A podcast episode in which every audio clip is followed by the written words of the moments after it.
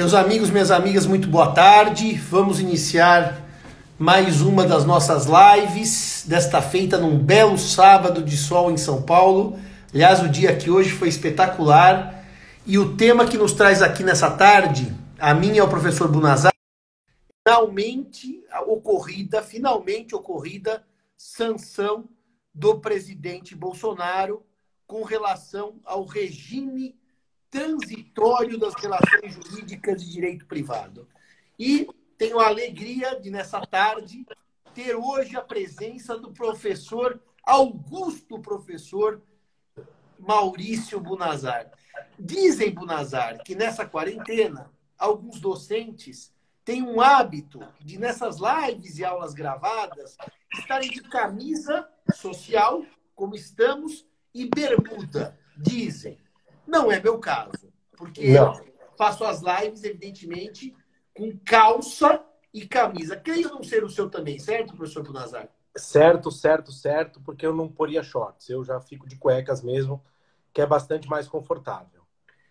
Declarações, declarações interessantes. Claro que não, professor Simão, evidentemente que não. Estamos todos devidamente trajados para o ato solene. Seguindo orientações do Augusto Ministro Marco Aurélio e cumprindo a liturgia do cargo. Do Nazário, eu estou percebendo o seguinte: até o professor Davos Maluf está aqui conosco hoje. Nossa, meu que colega maravilha. da faculdade. Uma grande honra, professor Maluf, é uma alegria a todos e todas. Do Nazário, eu vou desligar os comentários, aproveitando que o Instagram nos deixou falar em dupla, porque normalmente claro. derruba as nossas lives. E uh, mais para frente nós abrimos para vocês e conversamos um pouco. Eu... Aliás, eu estou olhando que você está com uma água aí e eu esqueci a minha água, que é algo, algo bastante grave. Então, quando você faz sua introdução, sua apresentação, seu muito boa tarde, vou trazer minha garrafinha d'água. Vá, faça isso, faça isso. Eu aproveito para saudar todos os nossos ouvintes e muito especialmente, vocês vão me desculpar, mas eu não posso deixar de saudar o professor Davos Maluf, foi meu professor uh, no programa de pós-graduação da Faculdade de Direito Lago São Francisco, tanto no mestrado quanto no, no doutorado. Um professor exímio, um conhecedor profundo do direito civil e talvez uma das pessoas, talvez não, certamente uma das pessoas que mais conhece bibliografia no Brasil. Então, eu sei que falo por mim e falo pelo professor Simão. É de fato uma honra ter o professor Dabos nos acompanhando aqui. Gunazar, Vamos lá. o RJET, tal como é chamado, Regime Jurídico Emergencial e Transitório, foi o projeto 1179, corre no Senado com uma velocidade absolutamente espantosa, é aprovado o substitutivo da senadora Simone Tebet, vai para a Câmara dos Deputados e quase hiberna, porque em tempos de pandemia, 30 dias para ser aprovado no, na Câmara é um prazo enorme, volta ao Senado em razão das alterações que a Câmara faz ao projeto do senador Anastasia. A Câmara finalmente diz: está aprovado, o, Senado diz: está aprovado, o parlamento aprova. Vai para a sanção presidencial. E daí, novamente, hiberna por mais 30 dias, até que dia 11, enfim, isso sai da mesa e dia 12 a lei é publicada, 14010 de 2020. Uma nota introdutória que tem que ser feita. Depois até entramos no mérito do que sobrou do RGET, porque sobrou, o que não sobrou. Mas, Nazar, uma lei emergencial de uma pandemia que tem o seu início em março, sair em junho, já numa fase de desconfinamento de muitas cidades brasileiras, em que pese a gente compreender que cada cidade está no seu momento, não dá uma sensação de demoramos demais, ou chegamos atrasados, ou devíamos ter feito antes? Ou é uma sensação só minha? Uh, meu caríssimo Simão, a sensação é sua, é minha, e quero crer é de todo aquele que tem um pouco de bom senso. Não é? Infelizmente, infelizmente, o, a Câmara dos Deputados demorou demais para aprovar e, infelizmente, o presidente da República demorou demais para sancionar e uh, faço aqui já uma, um juízo de valor vetou artigos que, em minha opinião, não poderiam, em hipótese alguma, uh, ter sido vetados. Não é? Uh, nós vivemos um momento único na história do Brasil. Vivemos uma pandemia de proporções globais. A nossa geração, Simão, nunca passou por nada parecido com isso. Não é fechamento de estabelecimentos, confinamento, encerramento de atividades. Nós estamos verificando que o Poder Judiciário, premido que está em dar respostas às demandas, tem feito tudo aquilo que pode, não é? Mas sem um norte, sem uma baliza segura, vem prolatando decisões díspares, como não poderia deixar de ser. É importante que os nossos ouvintes saibam que não há aqui nenhuma responsabilidade do judiciário, não é? O judiciário deve seguir balizas e essas balizas devem ser fornecidas ou pela lei ou pela doutrina. E no momento o que nós temos é alguma doutrina, porque lei aqui possivelmente teríamos não existe mais. Não é? Então é, é, é lamentável que nós estejamos é, vivendo esse momento. Então, duas notas que eu e o professor Brunazar concordamos. Uma, lei era preciso, porque entendemos que num momento excepcional, uma lei transitória, emergencial, com prazo para produzir efeitos limitados, é, limitado tal prazo, era importante. E dois, entendemos que veio tarde. Então, aqui, as duas premissas estão cumpridas. Entendemos que lei era necessário e, e, e que a lei veio tarde. Agora, eu pergunto a você, Maurício, o RJET, ele sobra completamente esfacelado por força dos vetos presidenciais. Que, aliás, Maurício, acho que concordamos pelo que andamos conversando, assuntos uh, relevantes, por opção do presidente da República, foram vetados. Uh, a disciplina desses assuntos foi vetada por força do veto a certos artigos. Uma nota rápida, Maurício, para explicar aos ouvintes que surgiu uma certa confusão nos grupos de WhatsApp, que não sei também por quê. Se uma lei tem 30 artigos e, eventualmente, o presidente veta 15, evidentemente que os outros 15 que foram sancionados e publicados produzem efeitos a partir da publicação, já que a lei não tem vacácio legis. Estamos de acordo com isso, Maurício? Sem dúvida. Então, por exemplo, uma nota ultra relevante. A Lei 14010 de 2020, o RJET, foi publicado no dia 12, hoje dia 13, portanto ontem. Os prazos prescricionais e decadenciais contemplados no seu artigo terceiro, tal como aprovados pelo parlamento e sancionado na íntegra, sem nenhuma nem veto a parágrafos nada, pelo presidente Bolsonaro, produz efeitos desde já. Perfeito? Perfeitamente, não há dúvida disso. Então, os prazos prescricionais, diz o artigo 3 consideram-se impedidos ou suspensos, conforme o caso, a partir da entrada em vigor desta lei, 12 de outubro 12 de junho de 2020 até 30 de outubro. Então, desde ontem, nós tivemos uma suspensão geral de prazos prescricionais e decadenciais. Suspensão e impedimento. Suspensão para as hipóteses em que o prazo se inicia e ele paralisa, e impedimento para as hipóteses que o prazo sequer se iniciou. Então, nós temos agora, Maurício, para explicar aos nossos ouvintes, uma situação de suspensão e impedimento de prescrição e decadência por lei especial. Só que nós já tínhamos hipóteses existentes no sistema de suspensão e impedimento pelo próprio Código Civil. Artigos 197, 198 e 199. Vamos fazer o diálogo para explicar o que aconteceu desde ontem, dia 12 de junho. Meus caros, a, a questão é a seguinte: é, é algo até muitíssimo interessante, não é? Eh, para os nossos ouvintes, às vezes não são tão ligados ao direito civil, eh, é importante fazer uma nota distintiva. Os prazos, as hipóteses, perdão, de impedimento barra suspensão da prescrição são as mesmas, não é? A diferença que há é quanto ao momento. Se o prazo não se iniciou, ele não se inicia porque há ali um impedimento. Se o prazo já se iniciou e surge uma, um, uma das hipóteses previstas em lei, o prazo fica suspenso. Um exemplo simples. Uh, eu tenho lá uma namorada e empresto dinheiro a ela, tá certo? Vence a dívida, começa a correr o prazo de prescrição. Se eu me caso com ela, este prazo fica suspenso. Se hoje eu empresto dinheiro à minha mulher, uh, vence o prazo, não corre prescrição. A prescrição está impedida, ela não começa a correr. Isso não se confunde com as hipóteses de interrupção do prazo de prescrição. As hipóteses de interrupção, nós podemos dizer que todas, à exceção de uma, são manifestação do exercício judicial ou extrajudicial da pretensão. Ah, a única exceção é o reconhecimento por parte do devedor da existência da dívida. Tá certo? Então, o legislador é importante que vocês notem, não mexeu com as hipóteses de interrupção. Tá? Então, o que acontece?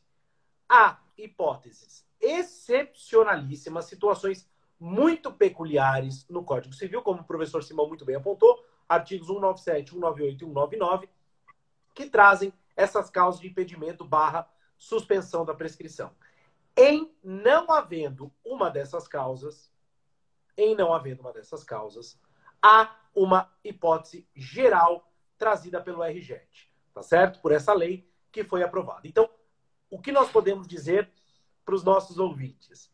Seja lá qual for a sua posição jurídica, atualmente não correm prazos de prescrição, nem correm prazos de decadência para ninguém. Até 30 de outubro, tá certo? Independentemente de qualquer posição jurídica particular, certo, uh, professor Simão? Ou seja, se eu tinha prazos prescricionais já impedidos ou suspensos por força do Código Civil, o 97 como está. 99, isso continua igual. O que aconteceu é que, se eventualmente aquela causa prevista no Código Civil eh, acabou por alguma razão, ou seja, o prazo se iniciaria, o regime especial aprovado e publicado no dia 12 vai manter a suspensão ou impedimento. E isso, Maurício, eu acho que vale a pena a gente mencionar agora, até uma discussão nossa de escritório com clientes, como a lei foi aprovada agora, essa prescrição que ocorreu eventualmente anteriormente à aprovação se deu de maneira ipso facto, não tem mais como voltar atrás. A decadência ainda. E nós tivemos uma reunião com clientes essa semana passada, porque o cliente dizia que tinha ouvido de um advogado que com a aprovação do regime, isso voltaria para trás e apagaria a prescrição ocorrida. Não há hipótese de se desfazer por lei, por meio de retroatividade, uma situação jurídica já consolidada antes da aprovação do RGET. Todas as prescrições e decadências que se ultimaram entre a data da decretação do estado de emergência, março de 2020, e junho, dia 12 de 2020, também estamos de acordo, Maurício, que o regime não retroage. Ou seja, a suspensão não atinge prescrições e decadências já ultimadas, certo? Estou, uh, eu não poderia estar mais de acordo. As leis não retroagem uh, em regra, não é? Uh, e mais aqui, não há hipótese de retroatividade nesse caso, até porque a prescrição e a decadência dizem de perto com um dos valores fundamentais da ordem jurídica, que é a segurança jurídica. Então, vamos separar a, o joio do trigo aqui muito rapidamente. Afirmo categoricamente, uh, e ainda escorado na sua lição aí, Simão, dogmaticamente, do ponto de vista sistemático, técnico, não há base para defender retroatividade desse dispositivo. Faço, no entanto, uma nota, não é? Aposto, aposto que haverá decisões uh, desconsiderando a prescrição e a decadência nesse período. Aposto. E vou dizer por quê. Os juízes odeiam a prescrição e a decadência. Eles detestam. É verdade, é verdade. E eu entendo isso, porque os caras falam, puxa vida, vamos negar a jurisdição aqui por um detalhe de prazo, o direito está ali, vamos discutir um pouquinho mais a fundo. Então, quando há uma, na dúvida, na dúvida, eles afastam a prescrição e a decadência. Nós sabemos disso. Aqui, uh, ouso dizer que não há margem para dúvida, mas eu tenho a percepção, pelo que eu conheço um pouquinho do judiciário, que haverá decisão no sentido de dizer, olha, porque veja, Simão, eu discordo radicalmente, mas eu estou fazendo aqui o papel de advogado do diabo. o raciocínio não é de todo disparatado, não é? Veja, há ali uh, a mesma razão jurídica que levou o legislador a impor essas hipóteses de suspensão se fazia presente antes da entrada em vigor. É claro que esse argumento é um argumento uh, inteligente, é um argumento estruturado, mas é um argumento que não colhe no, no nosso, na nossa ordem jurídica. Por quê? Porque eu posso dizer o seguinte: você que escreveu a sua livre docência sobre pressão e decadência, o trabalho referência uh, no Brasil inteiro. Eu posso dizer, não está escrito no Código Civil mais, não é? Uh, que a pessoa em coma está imune à pressão e decadência. Não está. E é justo que ela sofra pressão e decadência? Nem é justo, nem é injusto, é lei, não é? Uh, antes ela até estaria imunizada porque ela era considerada absolutamente incapaz. Hoje nem isso. Então, uh, a prescrição e a decadência não admitem, nas hipóteses de impedimento e suspensão, uh, penso eu, Simão, interpretação extensiva.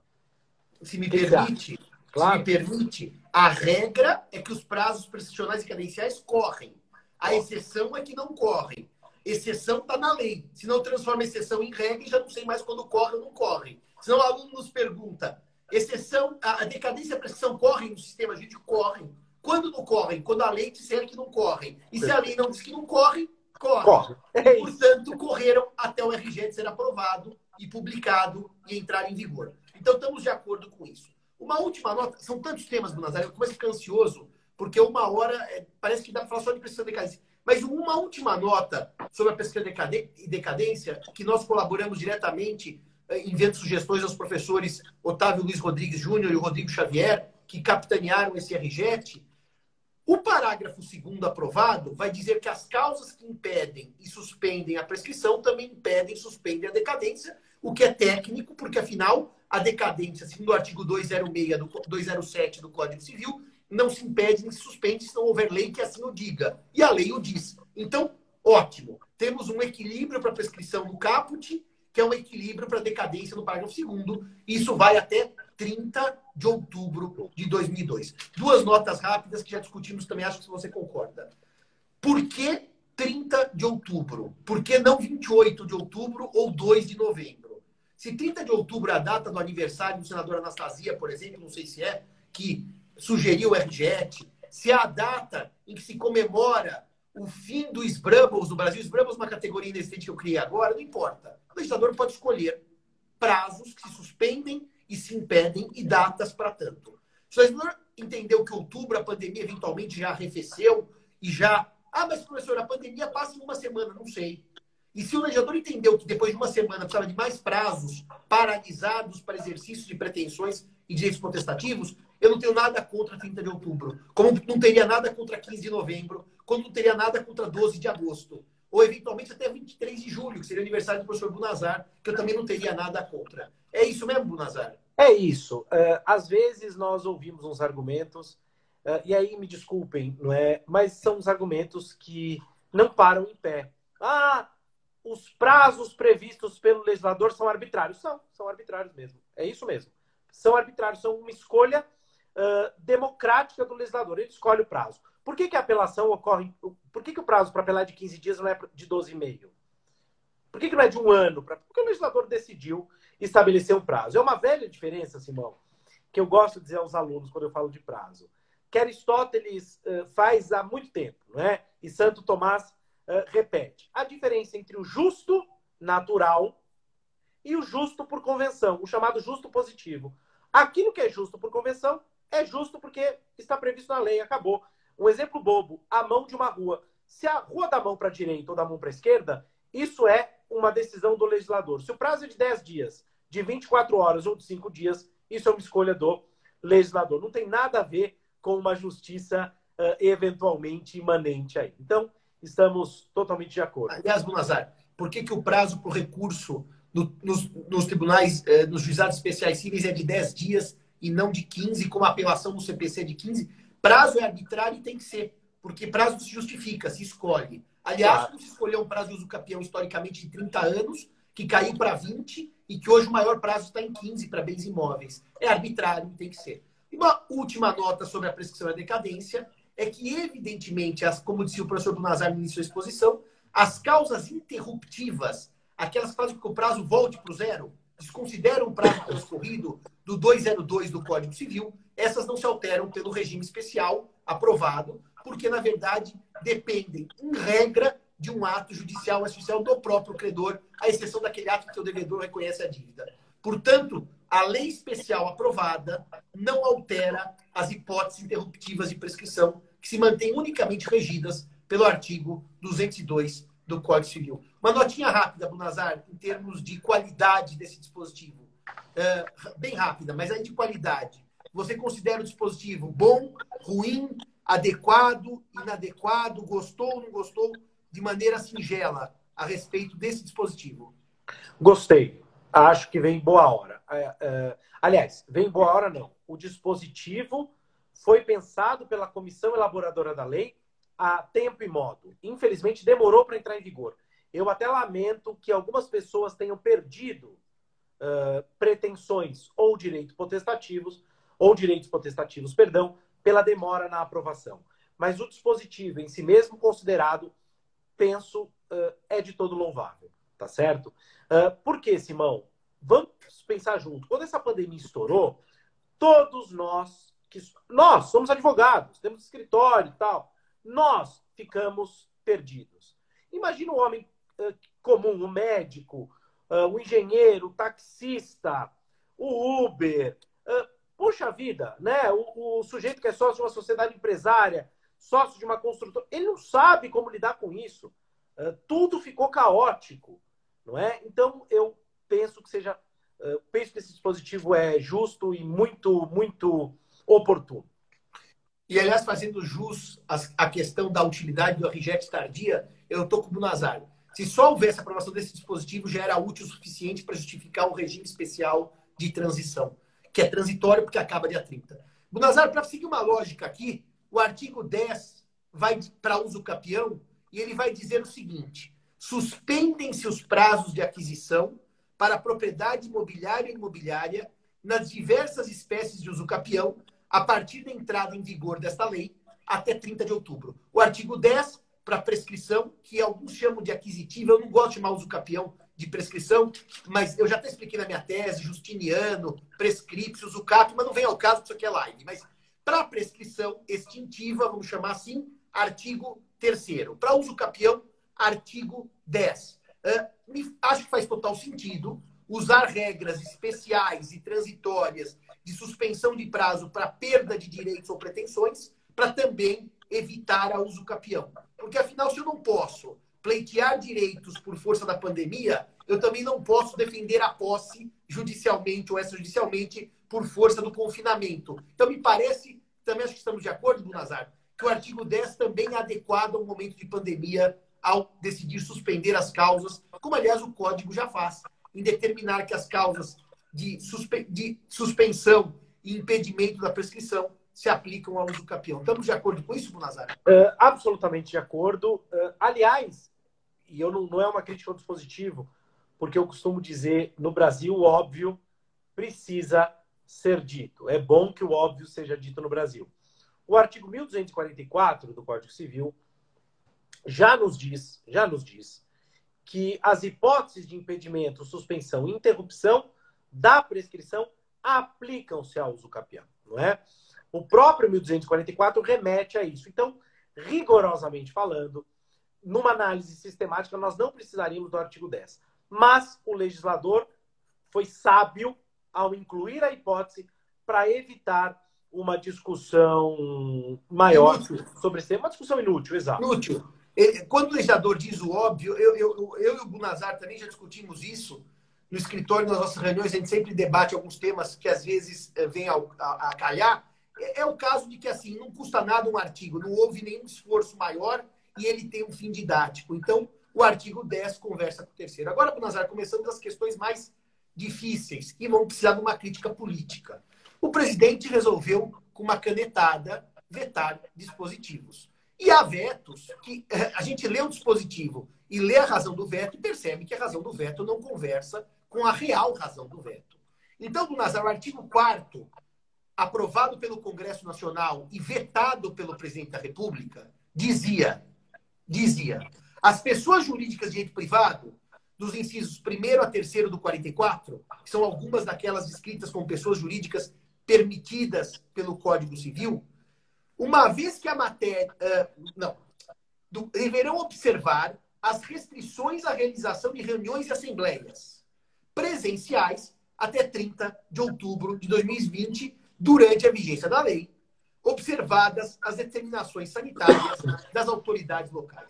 Nós sabemos, e aqui somos todos maiores, capazes e juristas, estudiosos, que o presidente da República não gosta das restrições e do confinamento. E não gosta pelas razões mais diversas. Se isso aqui fosse uma live política, eu podia ficar com o Nazar agora mais quatro horas discutindo as razões dele não gostar. Ele declara-se contra as restrições. Até, não posso dizer, lá atrás chamando a pandemia, que vai matar entre 50 a 70 mil pessoas no Brasil de gripinha, que aquilo não existia.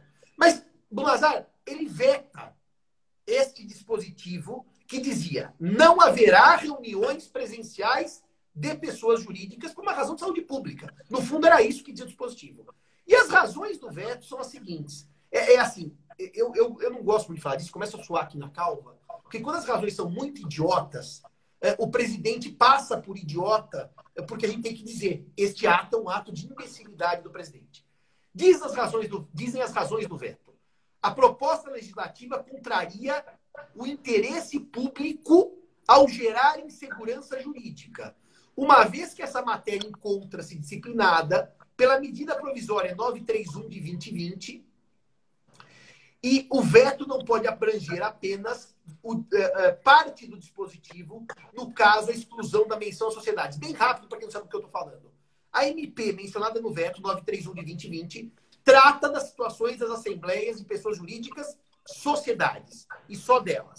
A MP tem um tema, sociedades, e cuida destas, desta matéria. Aqui nós teríamos associações, fundações e sociedades. Ou seja, era uma disposição mais ampla. Diz o presidente, como isto confronta a, MP, conflita com a MP, eu derrubo para todo mundo.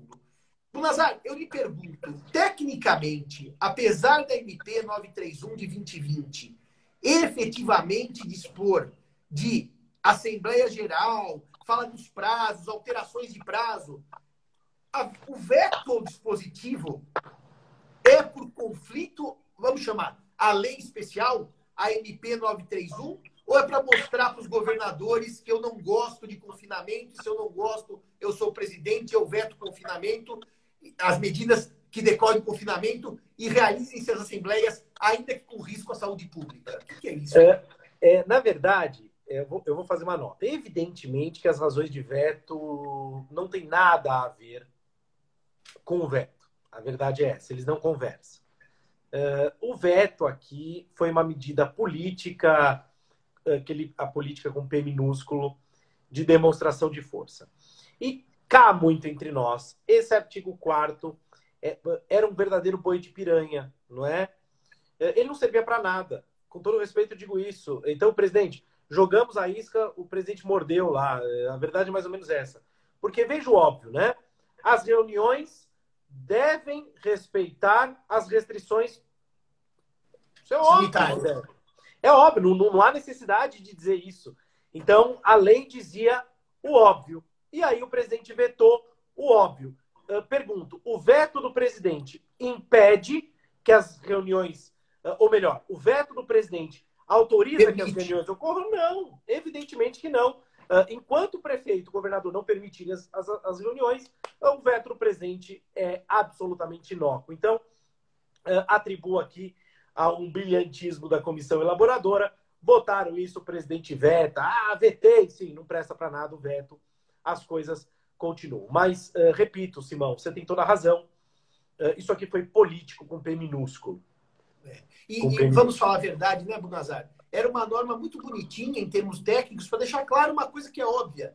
Ninguém vai se expor a riscos com a sua saúde e a saúde de terceiros por conta de reuniões presenciais claro. de pessoas jurídicas. É, então, era uma nota que eu diria didática, de, é bonita, porque fica claro, nos preocupamos com vocês. É o legislador brasileiro se preocupa com seus cidadãos. Então ele vai e o legislador brasileiro se preocupa. Parece que o presidente não. Então, é, realmente ele mordeu a isca e faz um veto inócuo. E se alguém falar assim, não, onde é que está escrito isso? Que a Assembleia pode não ocorrer em razão da pandemia? Primeiro, numa base lógica do sistema, que ninguém deve se expor a risco para realizar prestações das mais diversas, está até no Código Civil em matéria de dar, fazer e não fazer, e nenhum jurista ou nenhum estudioso vai dizer, não, a pessoa tem que ir para a Assembleia correndo risco de contrair a Covid, porque a lei assim o diz. Agora, existe um brocário mais antigo, rendo até homenagem ao professor Vilaça, que ele sempre dizia, ad impossibilia nemo tenetur. Ninguém é compelido ao impossível. E, e o impossível no meio de confinamento é uma reunião presencial. Então, concordo com o Bunazar, o veto é triste, ele é pequeno, ele é político, mas ele não retira o direito de não ocorrerem reuniões presenciais em dias de confinamento. Agora, Bunazar, o artigo, é, que é o artigo seguinte, que é o quinto, esse é um artigo que foi mantido pelo presidente, quer dizer, ele não vetou, que diz assim: Assembleia Geral inclusive para fins do artigo 59 do Código Civil, que trata das associações, até 30 de outubro poderá ser realizada por meios eletrônicos. Quer dizer, eu veto a ideia de assembleia que proibiria reuniões presenciais em razão da pandemia. Mas eu autorizo que as assembleias sejam virtuais até 30 de outubro. Novamente, eh, diz o texto do, da lei aprovada, independentemente de previsão nos estatutos, claro. Se tiver nos estatutos, não precisa a lei dizer. Aliás, eu acho até, do Nazar, que nós também temos que entrar em contato com alguns clientes, alterar os estatutos para permitir essas reuniões, para já deixar isso como regra. Já Sim. que a pandemia não sabe se volta ou não. É uma boa coisa para os nossos clientes. Já fizemos algumas, viu? Ah, é? Já fizemos algumas alterações. Isso em é contratos bom. sociais e, e em estatutos de, de, de sociedades anônimas fechadas. É, temos, temos que, que isso, isso tem que ser regra porque não se sabe se vai haver novas ondas da pandemia. É Agora, o Nazar, ele, então ele vai dizer aqui que a Assembleia Virtual está ok. No fundo, com o veto ao artigo 4 ele vai dizer que a presencial também está ok. É, então, quer dizer, no fundo, ele vai dizer as duas podem. Quando nós sabemos que no regime de confinamento é impossível a presencial por questão de saúde pública. Agora, o 59 me parece que é um artigo positivo para o sistema jurídico em geral. O 59. O artigo 5 que remete ao 59, ele é positivo para o sistema jurídico em geral, certo? Concordo. E, e o legislador teve ainda o cuidado, né? Permita-me fazer notar o seguinte, ó. A manifestação dos participantes poderá ocorrer por qualquer meio eletrônico indicado pelo administrador que assegure a identificação do participante e a segurança do voto, não é? Então, eu garanto o direito de efetiva participação. Uh, bem vistas as coisas, Simão, não há diferença. O que nós estamos fazendo aqui, nós poderíamos estar fazendo ao vivo e poderíamos estar fazendo com a mesma eficácia. Então, o dispositivo é de todo elogiável. Perfeito. Então, o artigo 5 aprovado eh, e mantido pelo presidente, ajuda a melhorar o sistema em tempos pandêmicos. Eh, eu acho até, Bunazar, quando você dá uma pequena nota aqui, que eventualmente, com a determinação de assembleias por meios eletrônicos, isso é mais democrático. Por exemplo, se eu tiver uma reunião de trabalho no dia daquela assembleia e tiver em Manaus, eu posso parar minha reunião e fazer a minha participação e meu voto. Então, eu acho isso também de todo democrático. Eu acho que isso uh, in, uh, incentiva, estimula a participação de ausentes que não poderiam estar lá presentes. Eu vou mais longe, Nazar. O dia que a cidade alaga, como já aconteceu em São Paulo, que eu não consigo sair de casa, eu posso participar dessas assembleias virtuais da minha casa sem nenhum incômodo, simplesmente pelos meios eletrônicos disponíveis. Então, também acho que o dispositivo está bem colocado nesse momento. Uh, diz aqui que vale até 30 de outubro. Por isso é interessante que se a gente quiser para os nossos clientes que isso se mantenha após 30 de outubro, que alteremos os atos sociais, de qual natureza, qualquer natureza que seja, para permitir que isso prossiga. Essa é uma norma, evidente, de direito dispositivo, ela não é de ordem pública, quer dizer, eu não sou obrigado a, mas a gente pode fazer aqui, eh, se quisermos, eh, uma alteração estatutária pós 30 de outubro. Pra, se não quisermos, voltamos ao presencial. Até 30 de outubro ela fica virtual. Mas podemos sim alterar para todo sempre, adotando um sistema virtual. Acho que também estamos de acordo com isso. Agora, Nazar, vamos entrar talvez nos vetos mais complexos, que são dos artigos 6 e do artigo 7 Eu tenho que fazer uma nota para os senhores, antes mesmo da gente discutir os temas do artigo 6 e do artigo 7 por uma questão até de honestidade intelectual com os nossos ouvintes espectadores, que eu, professor Bunazar e o professor Tartucci, conversamos muito sobre este projeto, quando era projeto do senador Anastasia lá no Senado, antes do substitutivo da senadora Simone Tebet. E mandamos até algumas sugestões de alteração ainda no Senado Federal no mês de março. E esses dispositivos, o sexto o sétimo, Bunazar, por honestidade acadêmica, não eram dispositivos exatamente dos mais óbvios, ou seja, não eram dispositivos que a gente lia e dizia, nossa, que maravilha. Mas a gente entendeu, por força de conversas, lives e orientações dos autores do anteprojeto, que são os professores Rodrigo Xavier e Otávio Luiz, uma comissão estimulada pelo eh, ministro Toffoli, as razões de ser desse dispositivo, desses dispositivos. E nós acabamos compreendendo, acho que eu, Bunazar e Tartus, nesse ponto também não divergimos, que os dispositivos podiam ficar, que não eram dispositivos que eram ruins ao sistema. Eu vou ler o artigo 6 primeiro, Bunazar, que foi vetado pelo presidente. Eu quero as suas ponderações sobre o artigo 6 e depois eu vou passar os olhos aqui pela, pelas razões do veto. Aliás, os artigos 6 e 7 são vetados e as razões de veto são iguais para os dois. Mas só para a gente separar a nossa live, para dar clareza, eu vou ler o artigo 6 aprovado pelo Congresso Nacional e vetado pelo Presidente da República. As consequências decorrentes da pandemia do coronavírus, Covid-19, nas execuções dos contratos, incluídas as previstas no artigo 393 do Código Civil, não terão efeitos jurídicos retroativos. As consequências da Covid, inclusive para fins de força maior, 393, inclusive, não terão efeitos retroativos. Diz o presidente Bolsonaro, e agora eu queria ouvi-lo após a leitura do veto. A propositura legislativa contraria o interesse público. Contraria o interesse público. Uma vez que o ordenamento jurídico brasileiro já dispõe de mecanismos apropriados para modulação, modulação das obrigações contratuais em situações excepcionais, tais como os institutos da força maior e, do caso fortuito, a teoria da, da imprevisão e a onerosidade excessiva. São essas singelas três linhas justificam os vetos aos artigos 6 e 7. Bunazar, quando o artigo 6 propõe dizer que os efeitos da Covid não voltam no tempo, até para aplicação do conceito de força maior de caso fortuito, dá uma dimensão desse, desse dispositivo e dialoga um pouquinho com as razões do veto. Bom, é, eu vou tentar fazer a primeira parte. A segunda parte me é impossível, porque é quase que impossível dialogar quando não há uma base racional mínima. Então vamos tentar o desafio, não é? O artigo 6 é, talvez a redação seja criticável em algum ponto, não é? Mas é o que eu digo, né, Simão?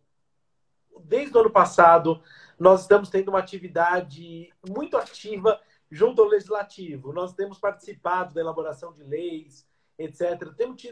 É uma honra poder fazer isso. E, e, depois, quando a gente começa efetivamente a participar da elaboração de leis, a gente vê a dificuldade que é redigir um dispositivo, não é? Então, uh, colocando essa pequena questão entre parênteses, o que o dispositivo quer dizer, em linhas gerais, é não se alegue pandemia antes da pandemia. Uh, é mais ou menos isso. Uh, eu não posso alegar que, olha, eu descumpri o contrato em janeiro, porque sabe como é essa loucura dessa pandemia, né? Não faz sentido. E o legislador, conhecendo talvez o brasileiro, vem e diz lá: a pandemia é da data da eh, uh, decretação da emergência para frente. Isso não retroage. Então, o dispositivo uh, vem ao encontro da segurança jurídica, não é? Claro. Uh, agora, qual que é o problema da equipe que assessorou o presidente da República nesse ponto, né? Esse veto, ele é trágico, Simão. Ele é trágico, porque veja, o presidente está lá preocupado com a segurança jurídica, preocupado com os contratos, preocupados com a economia. Essa, as regras do artigo 6 e 7 são regras totalmente favoráveis à economia. Totalmente. Ou seja, o que os artigos 6 e 7, os artigos 6 e 7 dizem, ó, nem vem alegar esse Covid aqui para romper contrato. Aliás, é, entre nós é aqui. Isso. Não, entre nós aqui, são artigos que podiam ter sido lavrados da pena do Paulo Guedes. São artigos que dizem assim: vamos manter os contratos vivos, porque o que aconteceu antes da pandemia tá tudo igual, não mudou nada, não afeta nada. É um artigo que é de alto agrado para quem é liberal em sentido jurídico barra econômico. Por isso que é estranhíssimo, Nazar. O artigo 6 ter sido vetado sobre o argumento de interesse público. Ao contrário, o interesse público é a conservação dos contratos para ninguém se uh, utilizar de maneira oportunista de uma pandemia de março para falar de contratos de, eh, de efeitos contratuais ocorridos em janeiro, ou em dezembro, ou em outubro. É, esse dispositivo é, sinceramente, a gente tem uma visão crítica dos vetos, que os vetos são péssimos, mas é que esse daqui é um veto péssimo e incompreensível à luz do que pensa o próprio presidente na sua visão externada até agora de liberdade econômica. É estranhíssimo esse veto. Você sabe o que me parece? Sabe quando você quer convencer uma criança de uma coisa e você fala o contrário para ela? Sabe quando você faz terapia contrária? Você fala assim, olha, parece que é isso, né? Parece, ah, já que eles querem, eu vou vetar. Pouco importa, uh, as, pouco eu... importam as consequências disso. Quer dizer, o artigo 6 e o artigo 7 são artigos que, repito, iam ao encontro das ideias mais liberais possíveis e são as ideias que o presidente Jair Bolsonaro vem defendendo com a sua equipe econômica. E eu não vou, professor Simão, desculpe, dialogar com as razões do veto, porque as razões do veto são incompreensíveis, insondáveis. Né? Uh, o professor Antônio Junqueira de Azevedo dizia que interesse público, boa-fé objetiva, função social e dignidade da pessoa humana é o bando dos quatro. Você faz o que você quiser com isso. Não é? Quando você alega. Veja, quanta gente já não foi no paredão de fuzilamento pelo interesse público? Aliás, Nazar, desculpe, tem que dizer aos alunos: quando os senhores invocarem a dignidade da pessoa humana nas suas petições, arrazoados, escritos, lembrem-se que o AI-5 é aberto porque ele, o, o, maior, a maior atrocidade cometida contra os preceitos democráticos e os direitos básicos do cidadão, a abertura é para garantir a dignidade da pessoa humana. Então, cuidado. Eu não lembrava da expressão bando dos quatro, saudoso professor Junqueira. Agora, o artigo 7 ele vinha também ao encontro dessa ideia pacta sunt servanda, manutenção do contrato, dizendo não se consideram fatos imprevisíveis para os fins dos artigos 317, 478, 479 e 480, basicamente, para revisão contratual do 317 e para resolução contratual do 478 seguintes. Eu não vou entrar em detalhes, porque a live não, não, é para a gente aprofundar. Mas não se consideram fatos para revisão ou resolução por onerosidade excessiva, a inflação, variação cambial ou desvalorização ou substituição do padrão monetário. Não se consideram fatos, ou seja, juiz, não altere o contrato, não altere, revisão, 317. Não extinga o contrato, 478, 479, 480, por esses fatores. Inflação, que ele diz, eu vou ler direitinho, variação cambial, e mudança do padrão monetário. Tá bom. Esse, isto é levar, a, a, a, vamos dizer assim, ao grau máximo pacta sunt servanda. Eu escolho como legislador certos fatos e digo que são fatos não passíveis de extinção nem de revisão contratual. No fundo, né, Bunazar, a nossa crítica ao dispositivo era que esse dispositivo não é para uma época de exceção. Isso aqui pode ser para qualquer momento da vida do contrato. Claro. Ele entrava num, num RJET mas é um dispositivo que tinha efeitos duradouros. E o presidente veta dizendo, Bunazar, a propositura legislativa contraria o interesse público. Mais uma vez, não vamos discutir. Não dá. é o que eu quiser que seja interesse público, tá certo? Eu posso pôr que o jabuti no jardim também contraria o interesse público, tá escrito.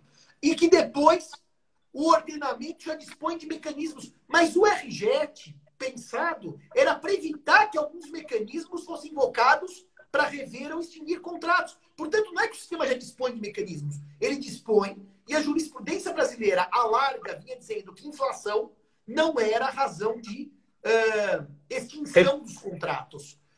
A inflação não era um fato imprevisível no Brasil. Por outro lado, o dispositivo 317, né, Bunazar, ele nasce para o juiz colocar correção monetária quando a inflação, que não existia na formação, não existia lá atrás, surge e quebra o sinalagma funcional dos contratos. Então, eu estou de acordo com você que o dispositivo era. Primeiro, ele concordava com a jurisprudência majoritária com relação ao 478. Segundo, que ele afastava o 317. Era um, é um dispositivo que, para o bem ou para o mal, para aqueles que gostam de pacta sunt servanda e manutenção do contrato, cai como uma luva. Vou mais longe, Bunazar. Para aqueles que aprovam a liberdade econômica, nos termos da própria lei da liberdade econômica, da menor intervenção judicial, esse dispositivo dialoga diretamente com a lei aprovada com loas pelo presidente Bolsonaro. Portanto, é um dispositivo que foi vetado e que dialoga perfeitamente com o pensamento jurídico da equipe econômica do governo. Então, assim, é inexplicável esse veto. E Se Simão? Assim, Ô, Simão, sabe por que ele vetou? Porque o 317 eh, devia caber revisão no caso de inflação. Há um erro técnico. Não, não. Ele disse que já há mecanismos, quando na verdade esse dispositivo é exatamente para ler melhor os mecanismos de revisão e resolução contratual. Então, é chocante isso. Eu, eu, eu juro por Deus, mas eu nunca mais tive tão decepcionado com vetos como desde de um lado de trás da, do presidente Lula, da 10.193.04. Ah. Eu nunca mais tinha lido vetos tão absurdos se debater com os nossos ouvintes. Não sei se eu estou exagerando, mas para mim isso aqui não tem. Não, é, não, lé que não fala com cré.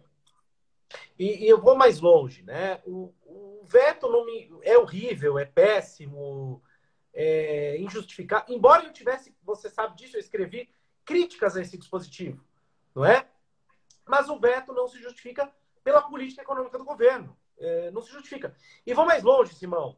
É, o problema desse veto é o efeito que ele terá na argumentação jurídica. Porque, veja, veja você, nós tínhamos uma jurisprudência consolidada, que é a exceção do artigo 317, e ao encontro do que está no, disposto no artigo 7. O que, que as pessoas vão dizer hoje? Olha, foi a vontade do legislador que essas hipóteses sirvam à revisão do contrato e à resolução do contrato. É, claro, é isso que, não, é isso que o, que o dispositivo vetado, interpretado a contrário, leva a crer. Que eu posso invocar variação cambial, desvalorização da moeda e inflação, como, repito, deixando de lado o 317, como hipóteses para resolução do contrato e em via de oferta modificativa, sua revisão. Então, Ou o seja, veto dá a entender que o que a jurisprudência não admitia é admitido por força do veto, quer dizer. Ou Exato. seja, o veto é um veto deseducador do claro. sistema jurídico. E principalmente quando por essas razões toscas de dizer que o Código Civil já tem mecanismos, e agora eu vou usar aqui, SIC, não é? de modulação de efeitos, seja lá o que isso signifique. Não, não é? Não estamos falando da DIN, não, não, não, não tem nada disso. Agora, se quisesse vetar isso aqui de maneira adequada, bastava dizer assim: o dispositivo só reproduz o que já é jurisprudência consolidada, sendo, portanto, inútil. Ponto. Poderia ter feito isso, Sim. mas não, né? E, e daí, Nazar, é, é, eu ri da palavra modulação, porque, assim, a gente que estuda um pouquinho de teoria de dos contratos e obrigações, modulação dos efeitos é um termo que não passa pelo nosso debate. Até alguns gostam, como o professor Bunazar, que é um homem refinado, ele chama de programa obrigacional. Eu até acho bonito isso. Eu sou velho, para mim é obrigação, o contrato são os efeitos. Modulação de efeitos é uma coisa que tem a ver com inconstitucionalidade da norma, é. com, com, modulação de efeitos do negócio jurídico nulo. Eventualmente posso pensar em modulação de efeitos, mas assim, para modular efeitos, não. É para rever ou extinguir obrigações. Então, quer dizer, o veto é tosco, as razões são toscas e a redação é tosca. Quer dizer, então aqui nós estamos no campo da tosquice geral. Quando nós já são 50 minutos, nós não falamos nada ainda porque nós tínhamos mais para falar. A gente abre outra. A gente faz essa semana. Isso, vamos fazer outra. Uma. Mas só para te concorrer, eu queria também passar rapidamente pelos dois parágrafos do vetado artigo 7 Então posso fazer uma sugestão? Pode. Vamos falar desses dois parágrafos. Aí as, as regras da locação e do condomínio de lixo a gente fala numa outra live. Não, não, é isso. É, esses dois parágrafos esgotam a nossa conversa hoje. E a gente abre os nossos ouvintes. É, não, nós vamos abrir já. E daí, Bunazar, a minha sugestão é outra. É, a gente vai ter que fazer uma live também para tratar do família e sucessões. Porque isso é um claro. tema que abriu lá atrás, que também dá problema. Mas a gente vai marcando lives nós estamos sempre aqui para isso. Agora, Bunazar, o artigo 7 dizia ainda, no parágrafo 1 né? Que as regras de revisão contratual do Código de Defesa do Consumidor e da Lei de Locação não se sujeitam ao disposto nesse artigo. Portanto, o que ele queria dizer? As leis especiais, com seus sistemas especiais, todo mundo sabe que o CDC tem a questão da base do negócio, tem a questão da revisão para o consumidor, e todo mundo sabe que a lei de locação tem as regras revisionais que já estão aí desde que o mundo é mundo. Que isso não se altera pelo, para, pelo artigo, o que era também didático. O sistema especial segue as regras especiais. O sistema geral segue gerais. Você via algum grande problema com esse parágrafo primeiro, que tratava do CDC e da lei do inquilinato, Bunazar? É, evidentemente que não. Né? É um parágrafo que vinha dizer assim, olha, esse regime jurídico transitório, ele tem um objetivo muito claro, disciplinar regras que estão previstas lá no Código Civil de maneira excepcional. Os regimes jurídicos especiais permanecem incólumes ao disposto aqui. Uh, ou seja, Código de Defesa do Consumidor uh, e a Lei 8245 de 91, ev eventual revisão, revisional de aluguel, etc. Aí o homem vai lá e me veta isso. Ou seja, uh, eu não sei o, que, que significa esse veto. Que eu aplico no regime Quer dizer, é, é, é, é, chocante. Ele, ele quis vetar o caput, e vetar o caput não pode ficar um parágrafo sem caput, em tese. Então ele falou, já canetamos tudo. Porque o parágrafo segundo vai dizer, para fins destas leis, as normas de proteção ao consumidor não se aplicam às relações contratuais subordinadas ao Código Civil, incluindo aquelas estabelecidas exclusivamente entre empresas ou empresários. As normas de proteção ao consumidor não se aplicam às relações contratuais subordinadas ao Código Civil. O que também não é nenhum mal, é uma coisa também óbvia.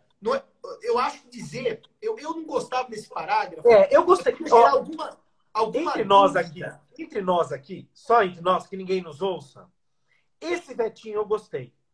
Você gostou, Você quer, né? Posso te dizer por quê? Eu vou, vou te dizer por quê. Olha só. Para os fins desta lei, as normas de proteção ao consumidor não se aplicam às relações subordinadas ao Código Civil. Ou seja, e para outras leis? Se aplicam? O, é o que eu sempre digo aos alunos. O Código Civil é lei geral. O Código Civil se aplica a todas as relações jurídicas privadas, seja diretamente, seja subsidiariamente. O Código de Defesa do Consumidor aplica-se exclusivamente às relações de consumo.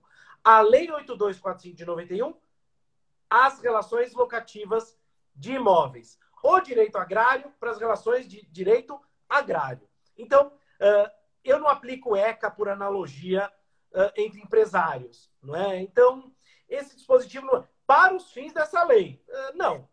Para todos os fins, o que é regra de direito do consumidor não se aplica, uh, não se aplica para o Código Civil. E acabou, isso é óbvio. Não é? Agora, Bunazar, eu acho curioso, porque para uma lei especial e transitória, para que usar. Esse parágrafo segundo realmente era um parágrafo segundo que é, nos causava alguma, alguma, alguma depressão né, técnica, vamos chamar assim. Mas também mal não faria, né? Não, não, não. Né? Não. Agora, só para a gente fazer uma conclusão aqui, eu queria ler para você, porque daí a gente acaba os contratos, daí teríamos realmente a locação e o condomínio para uma próxima conversa. Nós temos mais seis minutos. É que uh, aquele artigo oitavo, super problemático, sobre flexibilização de direitos do consumidor nas chamadas vendas à distância, do 49, do tal do direito de arrependimento que confere o CDC, ele foi aprovado, tal como o substitutivo da senadora Tebet, e diz o seguinte: até 30 de outubro de 2020, fica suspensa a aplicação do 49. Fica suspenso o direito de arrependimento em sete dias. Na hipótese de entrega domiciliar, e vem de parênteses delivery, delivery para dar clareza de que entrega domiciliar é delivery. E delivery em inglês é entrega, mas tudo bem, deixamos assim. De produtos perecíveis ou de consumo imediato de medicamentos. A geladeira, Bunazar, não é perecível, nem é medicamento. Você continua tendo sete dias para devolver. Né? O celular também não é perecível, não é medicamento. Você tem sete dias. Por que para perecível e medicamento eu perdi os sete dias de arrependimento, segundo o RJET, até 30 de outubro de 2020? Esse, é, na verdade, Simão, isso é como meu esse dispositivo é como meu término de namoro com a Gisele Bündchen. não é? Como eu nunca namorei com ela, eu nunca perdi a Gisele Bündchen. Então, esse dispositivo... Sua comparação, o Nazário tem que dizer, ela é péssima, mas é de uma clareza de Eu nunca pude devolver a pizza. Nunca. Nunca. nunca. Você nunca pôde devolver a pizza. Você põe na geladeira, fica seis dias, no sétimo você leva a pizzaria e fala assim: tô devolvendo e eu quero meu direito de volta. Então, é meu dinheiro de volta. Nunca pôde. Esse artigo oitavo é, vem lá estabelecer uma regra que vem. Esse artigo oitavo ele pode gerar alguma confusão. Ah, será que depois que acabar o RJET eu posso devolver a pizza? E o medicamento? É. Você comprou? Olha, eu tomei umas gotinhas. Tilenol Sinos. Chegou aquele que eu tomo toda semana. Você fica pensando, devolvo ou não devolvo? Deixa ele aqui na gaveta. No sexto dia você devolve. É isso. O, Pablo está tá nos assistindo. Grande, um grande abraço. Grande Mas, professor Pablo eu posso, eu, eu, posso dizer uma coisa sobre esse dispositivo? Por que, que eu gosto dele? Eu, eu acho, também eu gosto. acho que eu, que eu gosto dele porque ele é um dispositivo, Bunazar, didático para quem achava que podia. Só espero que não achem que depois eles podem também. Ou seja, que não pode hoje, mas pode amanhã, depois de 30 de outubro. Mas eu acho importante, sabe por quê, Brunazar? Esse dispositivo coíbe, em certa medida, o que você tem razão, já era dito pela jurisprudência, que é o tal do abuso do direito de arrependimento. Claro. Então ele coíbe isso. Eu gosto, mas tenho o mesmo medo que você, que amanhã, com o fim da eficácia do dispositivo, as pessoas agora voltei a poder devolver pizza em sete dias. Lazar, dois minutos para acabar. As lives nossas duram uma hora e só uma hora mesmo. O, sobre condomínio, Paulo, é a próxima live. Nós vamos entrar na próxima live falar sobre o condomínio. Eu tenho a impressão, Luiz Antônio, que não haverá derrubada de nenhum veto. Eu tenho a impressão. Que não há clima político para o Congresso derrubar veto do Bolsonaro. É. O Congresso não tem interesse nisso. E é um veto bobo. O, o, o que eles uh, fizeram, o, o, que o Congresso fez, uh, já está feito. Uh, já fez o papel dele. O, eu não, não acho que haveria um interesse político em derrubar esses vetos aqui. Não vejo. Aliás, nosso grupo, nosso grupo de civilistas, né, Bunazar? Ninguém manifestou uma visão. Claro, isso aqui é chute, é especulação. É chute, de que haverá derrubada aos vetos. Então, nós achamos que o RJET que veio é esse, o que ficará é esse, não haverá outro. Bunazar, suas palavras finais para a gente agradecer aos nossos ouvintes. Eu, o, o Adilson pergunta quando será a próxima. Eu vou olhar minha agenda do Buna, a gente marca, mas vai ser semana. Segunda, terça, quarta, quinta ou sexta. Quem sabe até sexta que vem. Ou sábado que vem, é. Vamos talvez fazer sábado que vem. Uh, não, eu quero agradecer a gentileza da, da tua presença, Simão, da, da, da audiência dos nossos alunos. É uma delícia sempre bater papo com vocês. É sempre bom estar com você, Simão. Nós sempre temos um diálogo é, divertido, que flui. Isso é ótimo. Agradeço mais uma vez é, ao professor Davos Maluf a presença, ao professor Pablo Stouze, e agradeço a cada um de vocês é, que dedicaram é, uma hora do, do sábado aí, do valioso sábado, para nos ouvir. Muito obrigado. E, e eu e o professor Simão faremos essa live sábado que vem e uma próxima live só para falar de assuntos que não sejam de direito. Falaremos de direito e depois um dia faremos uma live para falar de coisas que não são de direito. Não, mas só para responder o Teixeira, o Teixeira está preocupado com a questão das associações. As associações também podem ter as reuniões uh, de modo virtual, tá bem? E, Bonazar, 59 segundos para acabar. Vamos convidar todos que assistam ao evento no Direito Civil Constitucional no YouTube essa semana inteira pela manhã. Vamos, vão, o RGET vai ser discutido o que foi, o que não foi e por que não foi. Então, isso, eh, a live vai para o YouTube, vai para o meu canal. Eu vou salvar aqui, vai para o meu canal. Mas para dizer para vocês que essa manhã inteira, nós vamos, a semana inteira, pela manhã, vamos discutir o assunto. E um abraço a todos e todas. E até a próxima. Ah, um detalhe, um detalhe. Sigam nossa página do escritório, arroba Simão e Bunazar. Ah, também lá que tem umas dicas legais.